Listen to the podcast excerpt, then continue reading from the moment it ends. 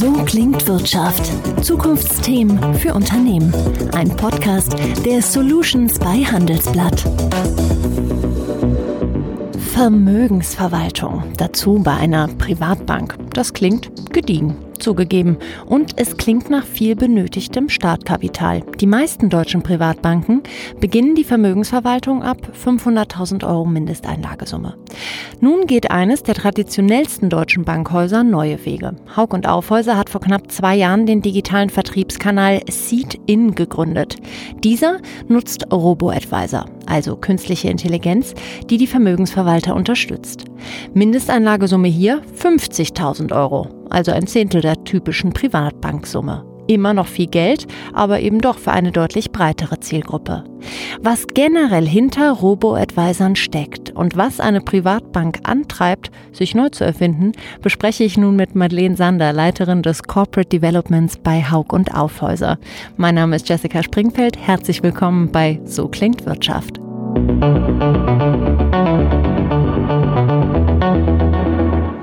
Guten Morgen, Frau Sander. Ja, zuerst mal überhaupt die Frage, warum öffnet sich ein doch eigentlich sehr erfolgreiches Traditionshaus wie Haug Aufhauser auf einmal für so eine breitere neue Kundengruppe? Schönen guten Morgen, Frau Springfeld. Nun, Auslöser waren letztendlich zwei Entwicklungen. Einerseits das Verhalten der Kunden und andererseits der technologische Fortschritt.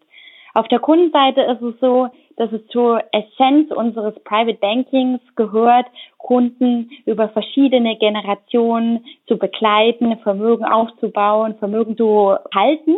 Die älteste Generation ist beispielsweise vor vielen Jahren noch zu uns gekommen und hat ihr Geld an der Hauskasse abgeholt.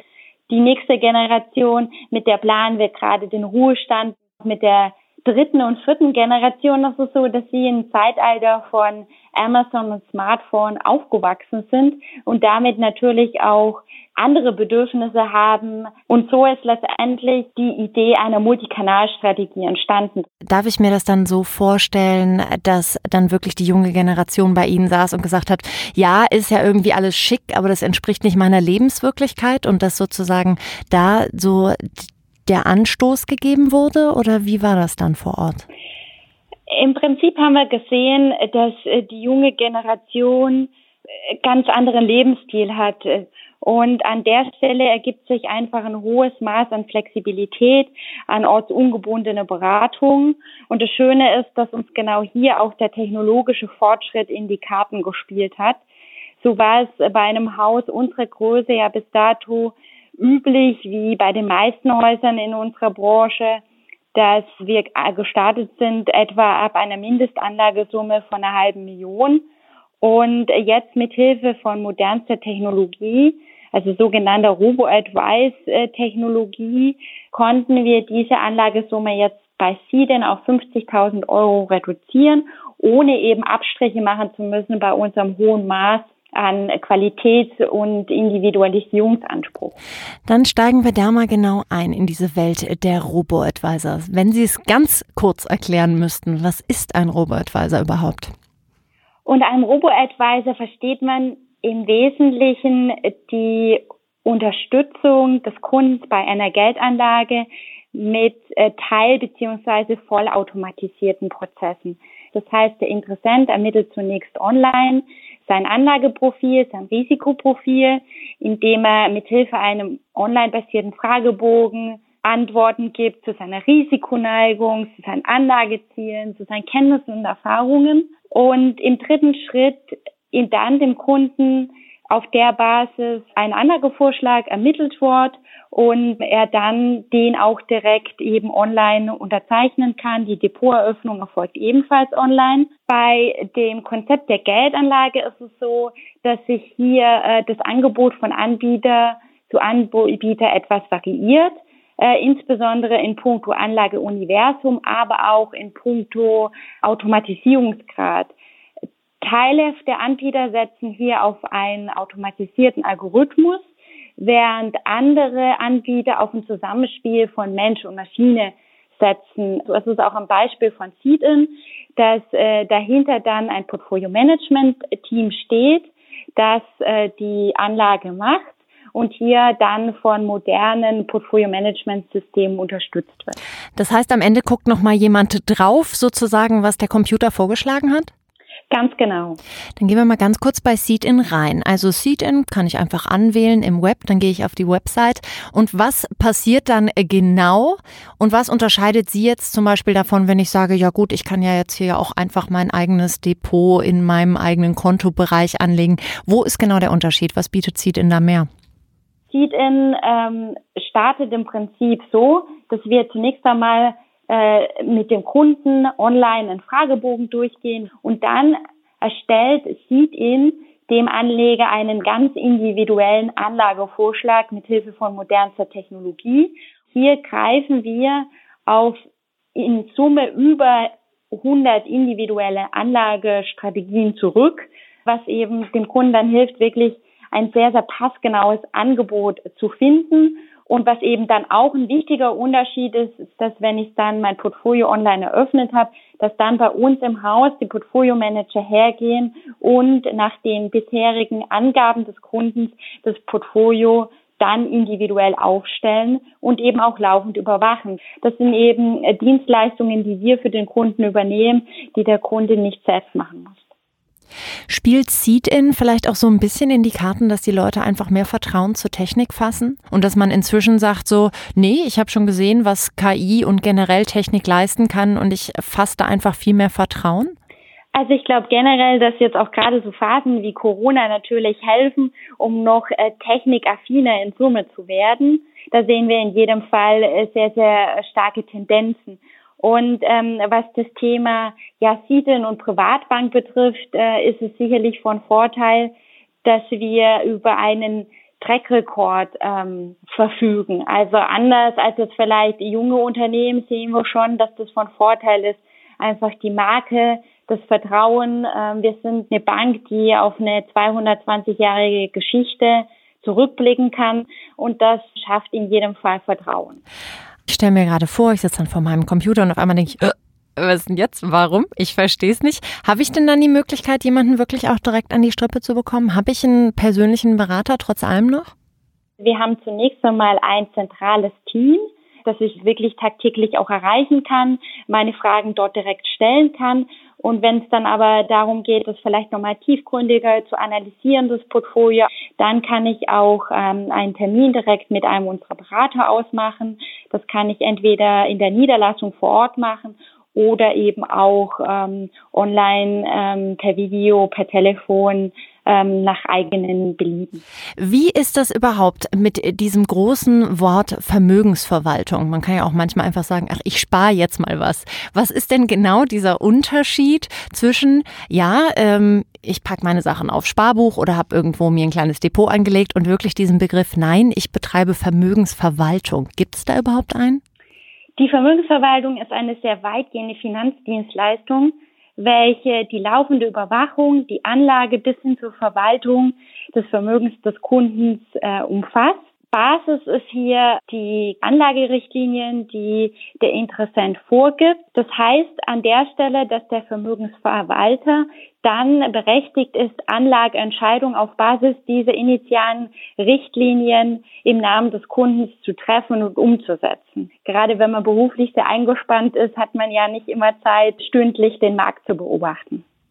Wieso trotz allem äh, diese Öffnung für 50.000? Sie haben es schon ein bisschen angesprochen, haben gesagt, naja gut, man kann natürlich ein bisschen Kosten einsparen, indem man mit Robo-Advisern arbeitet und dann nachher nur hinterguckt und so weiter.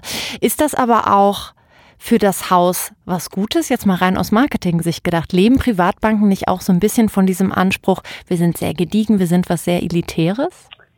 Wie ich angangs schon erläutert habe, ist unser Ziel vor allem, Generationen zu begleiten beim Vermögensaufbau, bei der Vermögenserhaltung. Und da gehört eben auch ganz klar natürlich dazu, ähm, anzufangen ähm, mit im Wesentlichen hier 50.000 äh, kleineren Summen, um ähm, das Vermögen aufzubauen. Und ähm, zum anderen ist es ja auch so, dass die Technologie, die äh, heutzutage ähm, greifbar ist, uns da unterstützt, eben auch ohne, dass wir jetzt einen Qualitätsstandard Abstriche machen müssen. Dann traue ich mich mal ganz spitz die Frage zu stellen, gibt es denn Bereiche, in denen Robo-Advisern Ihrer Meinung nach oder nach den Erfahrungen, die Sie jetzt gemacht haben, sogar besser sind als Menschen, die Portfolios handeln? Der Vorteil ist natürlich, ein Anlageberater steht jetzt nicht äh, 24-7 zur Verfügung. Das heißt, äh, gerade wenn es äh, zum Beispiel auch im Bereich ist, der Interessent möchte sich unverbindlich mal ein Angebot machen, dann hat er äh, bei einem Robo-Advisor einfach die Möglichkeit, auf der Homepage sich ortsungebunden, zeitungebunden einen Anlagevorschlag zu erstellen, im Einklang mit seinen individuellen Bedürfnissen. Das ist auf jeden Fall ein ganz großer Vorteil. Auf der anderen Seite ist es natürlich schon so, dass die moderne Technologie hilft, einfach viel schneller, viel mehr Daten zu verarbeiten, sodass man äh, dann auf Basis der Technologie direkt Vorschläge auch bekommt, wie äh, das Portfolio umgeschichtet werden kann, was äh, natürlich ähm, mit einem viel besseren ähm, ja, Zeitgewinn am Ende auch einhergeht. Ist Schnelligkeit vielleicht dieser Tage sogar key? Ich meine, wir sehen momentan wahnsinnige Bewegungen im Markt. Jetzt durch die US-Wahl ausgelöst hat sich nochmal wahnsinnig viel verändert. Ist dieses Momentum Zeit immer wichtiger geworden in den letzten Jahren, wenn Sie darauf zurückschauen? In jedem Fall. Also ich meine, wir rechnen hier im Banking mittlerweile mindestens alle zehn Jahre mit einer signifikanten Krise. Also ich glaube, Zeit ist in jedem Fall immer von Vorteil, zumal da auch eine ganz interessante Studie Anfang des Jahres von der Frankfurt School of Finance und der Börse rauskam. Und zwar wurde hier das Anlegerverhalten analysiert und auch insbesondere die Gründe, warum ja der Anleger in Deutschland so ein Stück weit doch eher kapitalmarktscheu ist. Und eine Frage in dieser Studie war, wie hoch schätze ich die Verlustwahrscheinlichkeit ein bei einer Anlage über zehn Jahre? Nicht-Aktienanleger sagten hier, dass sie diese Verlustwahrscheinlichkeit auf etwa 28 Prozent schätzen. Aktienanleger wiederum kamen hier auf 15 Prozent. Und wenn man jetzt mal tatsächlich äh, die letzten zehn Jahre sich historisch anschaut, kommen wir hier gerade mal auf fünf Prozent. Also das zeigt ganz deutlich, äh, wie das Zusammenspiel zwischen Zeit und Verlustwahrscheinlichkeit ist und äh, wie wichtig auch das Gefüge ist, ja die Fähigkeit, solche ähm, Zusammenhänge richtig einschätzen zu können. Wir haben schon rausgefunden, Zeit ist so ein Faktor, den man ähm, sozusagen bedenken äh, sollte. Was merken Sie denn davon abgesehen? Was sind heute so Key Points bei der aktuellen Lage, wo Sie sagen, na, das sind Anlageherausforderungen? Da merken wir, ist einfach was, auf das man achten muss. Also ein wesentlicher Punkt ist in jedem Fall das Nullzinsniveau. Und gepaart mit Inflation reicht es deshalb heute nicht mehr aus, klassisch auf dem Sparbuch zu sparen beziehungsweise in, in Tagesgeld zu investieren. Hier zeigt sich eben, dass Anlageformen wie Aktien über ihre lange Sicht durch eher gute Renditen ein zusätzliches Element sein können, um den Ruhestand auch entsprechend zu unterstützen. Aber auf der anderen Seite ist es eben so, dass doch gerade der Anleger in Deutschland schon eher noch kapitalmarktscheu ist. Das, das entwickelt sich gerade so ein bisschen, weil man ja auch schon sieht, naja, dieses Nullzinsniveau, das ist äh, gekommen, um zu bleiben, wenn man so will, sodass schon immer mehr und mehr Anleger ins, ins Nachdenken kommen und hier entsprechend auch handeln. Aber das ist definitiv etwas, äh, ja, was, was Zeit braucht und, und was viel länger braucht, als man am Anfang ähm, erwartet hat. Sie haben gerade Ihr Team erwähnt. Ähm, wie ist das denn? Haben da alle Juhu geschrien, als Sie gesagt haben, okay, wir öffnen uns jetzt wirklich für breitere Kundengruppen, äh, wir machen da viel mit Robo-Advisern? Oder äh, war da eher so ein bisschen Zurückhaltung angesagt? Ich nehme ja ähm, oft auch an, dass ähm, die Damen und Herren ihren Job wahrscheinlich teils schon sehr, sehr lange machen und sich denken, hm, was rollt da denn jetzt auf mich zu? Also wie ich, wie ich ja eingangs sagte, ist das Ziel, äh, quasi das Vermögen über verschiedene Generationen hinweg äh, zu erhalten, zu vermehren. Und wir haben da eigentlich äh, äh, direkt aus den Niederlassungen quasi den Impuls gespürt, dass wir hier etwas machen müssen, dass wir etwas verändern müssen, sodass wir uns dann zusammengesetzt haben und im Zuge der Entwicklung von SIDIN einfach auch ganz unterschiedliche Parteien eingebunden waren.